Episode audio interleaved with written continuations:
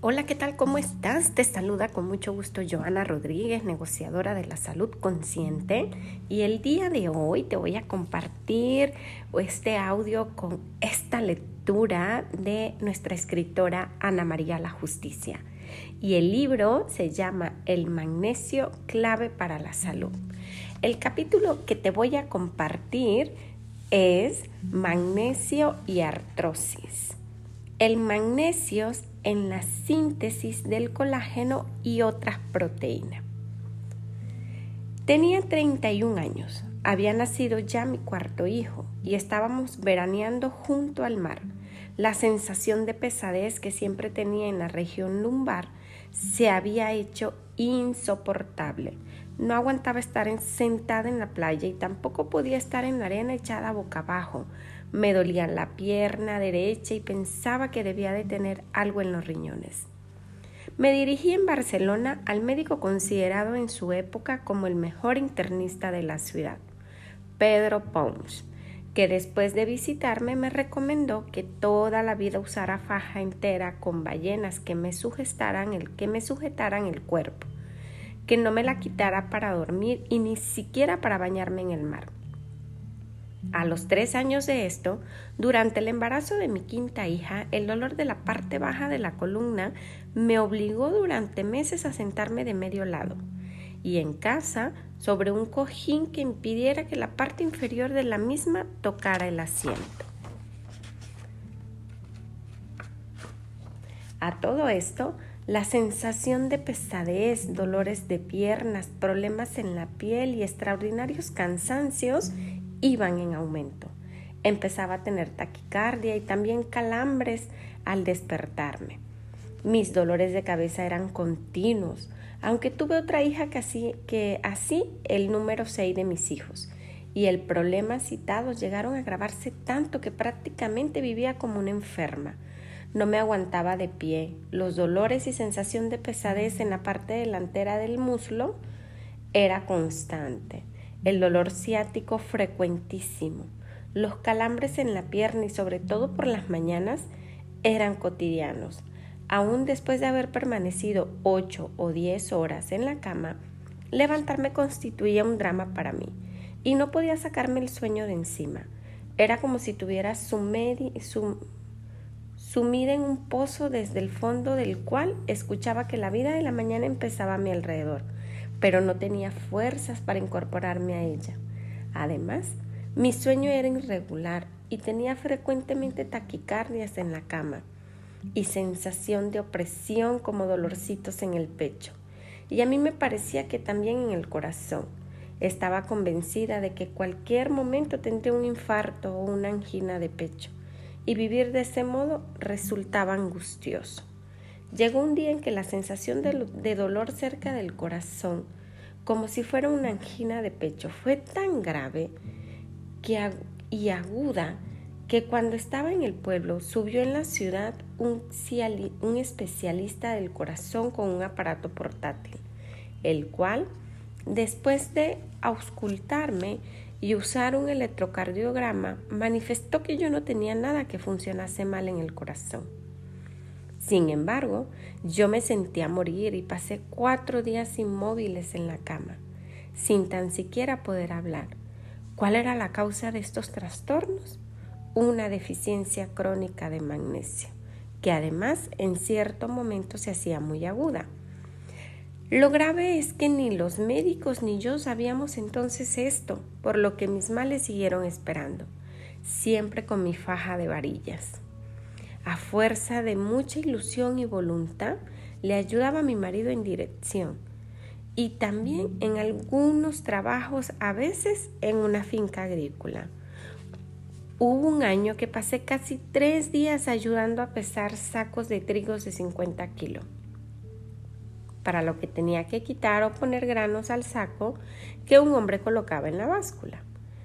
El igualar el peso lo hacía con un movimiento de giro, ya que el trigo que sobraba lo echaba a un lado, o el que ponía lo tomaba de un saco que tenía a mi izquierda. Cuando pasaron dos o tres días de estos hechos, empezó lo que me resultó más molesto y grave de todos los desequilibrios que iba sufriendo Se agudizaron los dolores de cabeza y tenía vértigo en cuanto movía lateralmente la cabeza. Esto unido a la agravación de algunos de los síntomas que hacía años venía padeciendo. Dolores de pierna, lasitud, dolores en las articulaciones de los hombros, de las caderas, de las rodillas y en las plantas de los pies. El cansancio era abrumador y no me encontraba bien levantada, pero tampoco en la cama en la cual continuamente estaba buscando una postura que me aliviaba el malestar de los hombros, de las caderas y de la nuca. Iba, iba cambiando la posición de la almohada y me la ponía muy enroscada en mi cuello, en busca de un alivio que de ningún modo encontraba. Luego, al despertar era dramático, pues sentía las manos dormidas y me costaba un esfuerzo muy grande moverme ya que tenía agarrotadas todas las articulaciones. Debido a los dolores del hombro izquierdo, llegué a dormir con el brazo de este lado sobre un cojín. Ni aún así conseguí evitar la sensación de agarrotamiento de la mano. A través de la piel se me veían continuamente hematomas en los brazos y en los muslos que hacían decir a las personas que vivían conmigo se iba dándome golpes contra todo lo que me encontraba a mi paso, cuando la realidad es que iba con un cuidado exquisito debido a los dolores que tenía en todo mi cuerpo.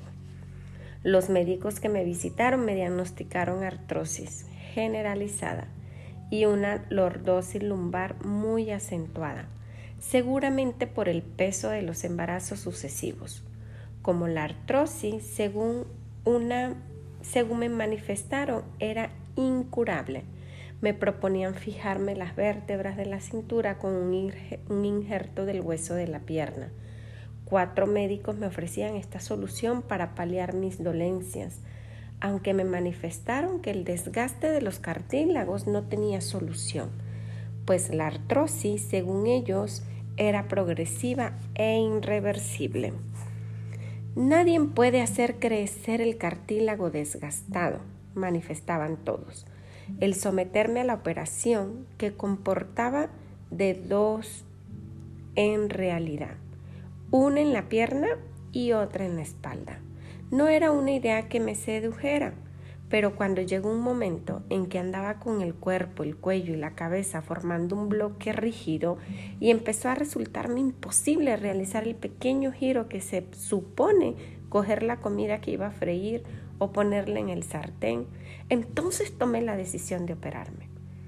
Para ello, me dirigí a un buen especialista, el cual me hizo varias radiografías, a la vista de las cuales me manifestó que no podía hacerlo. Textualmente me dijo, no puedo operarte, porque tienes el esqueleto sin vida, como el de una mujer de 87 años, y no, no prendería el, el injerto, con lo que la operación no haría más que traerte nuevos problemas. Tienes artrosis, osteoporosis, que es la descalcificación del esqueleto, y pico del oro en las vértebras que son lo que razonan los nervios, te producen los dolores. Este problema es irreversible y además progresivo. Entonces me dio analgésicos, antirreumáticos y antiinflamatorios, por cierto, con cortisona. Me recomendó que los analgésicos los tomara lo menos posible, cuando ya no puedas más, pero después comprenderás cuando ya había decidido operarme era porque ya no podía aguantar más aquellos vértigos y aquel malestar general. Otra cosa buena que me recomendó, además de no operarme, que le hiciera una gimnasia que sacaba hacia afuera la región lumbar, que yo tenía muy hundida, y traiciones en la región cervical. Tanto la gimnasia como las tracciones evidentemente me paliaron el problema y poco a poco pude hacer una vida semi-normal que comprendía el poder de estudiar y corregir exámenes. Y es que hubo una época por la que entonces en que fui profesora de bachillerato.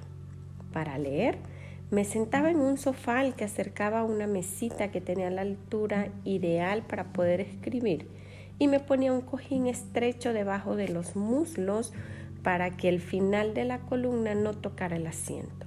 Luego, uno muy grueso para tener la espalda bien apoyada. Dos medianos a los lados en los que apoyaba los brazos, pues siempre me dolían y no tenía fuerza en ellos y otro gordo delante apoyando en el borde de la mesa sobre el que ponía el libro y me servía como de atril. Cuando ya estaba así embutida entre cojines y la mesa, le pedí a mi hija menor que me acercara un pequeño taburete para tener los pies y las rodillas levantados. Pues así me encontraba más cómoda. Y a todo esto, y muy posiblemente debido a la medicación con corticosteroides, me parecía una diabetes. Por lo que dejé todos los fármacos. También modifiqué mi dieta, pues al explicarme el médico la gran descalcificación de mi hueso, comía a diario distintas clases de queso para suprimir el calcio en pastillas. Asimismo, cambié el pan blanco por pan integral y a, a media mañana o en la merienda tomaba orejones de albaricoque, menos dulce que las pasas y higos secos, y avellanas. De este modo, sin yo saberlo entonces, aumenté la cantidad de magnesio en mi alimentación, hecho que contribuyó a mi mejoría. En aquella época tenía pasión por el chocolate y encontraba uno muy oscuro y por lo tanto muy rico en cacao, endulzado con ciclamato a lo largo del día iba tomando cuadritos del mismo, lo que me iba suministrando cantidades no desdeñables de magnesio, pues el cacao es uno de los alimentos más ricos en este mineral. Entonces ocurrió un cambio en mi vida que consistió en dejar el pueblo en donde vivía para irme a una gran ciudad. Allí dediqué de lleno a la dietética para lo que me puse a estudiar cuanto en España podía encontrar sobre el tema. Casi todos los autores eran extranjeros y me coloqué en una empresa de producto de régimen. Hice además un cursillo de dietista y leyendo y leyendo un día una hija mía puso en mis manos un librito que hablaba de propiedades curativas del magnesio. Como yo tenía la cara llena de forúnculos y el texto explicaba que con magnesio esto se curaba, empecé a tomar cloruro de magnesio. Y efectivamente los forúnculos desaparecieron, pero además noté una gran mejoría y seguí tomándolo a diario.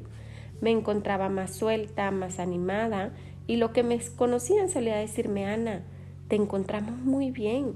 Yo les respondía que en efecto estaba muy mejorada y creía que aparte de la vitalidad que me proporcionaba el magnesio, el hacer un trabajo que me gustaba tanto era la causa de la nueva forma y el optimismo que tenía. Tanto había mejorado con quien dice sin darme cuenta que yo, que ya podía llevar un bolso de mano más que si este era muy ligero y prácticamente vacío ya iba a la compra y volvía con las provisiones que trae una ama de casa cualquiera. En la tienda de dietética en la que estaba, iba atreviéndome a escoger cajas cada vez mayores y un día, levantando una bastante pesada, sentí un dolor que doblaba hacia un lado. Pensé que era Pensé para mí que si me había producido una hernia discal, era lo único que me faltaba para completar los desastres de la columna. Al efecto fui al médico. Como ya trabajaba, entraba en la seguridad social, por lo que me dirigí al médico que me correspondía en el seguro, que no era ninguno de los que me habían visitado anteriormente. Me hicieron radiografía y dijeron que lo que me había hecho era un simple esquince, que el daño era muscular y que tenía la columna bien. Yo insistí, Bien, sí señora, usted tiene la columna bien. Salí pensativa y al verme cabizbaja sin levantar la cabeza, los que me vieron pasar sin duda debieron pensar que me habían dado una mala noticia. Y no, me habían dado una noticia maravillosa, que no podía entender y que me sumía en un mar de perplejidades y que era una realidad ininteligible para mí.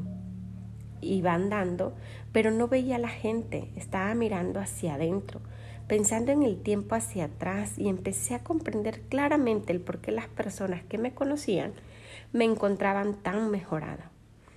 Es que hacía ya algún tiempo que no me dolía la cabeza, que no sentía vértigos, ni aquel cansancio que me aplastaba, ni sentía dolores en las articulaciones de las caderas, ni en las rodillas, ni en las piernas, tampoco en los brazos, ya que no me daba pereza peinarme, cosa que hubo un tiempo suponía que para mí era un trabajo penosísimo.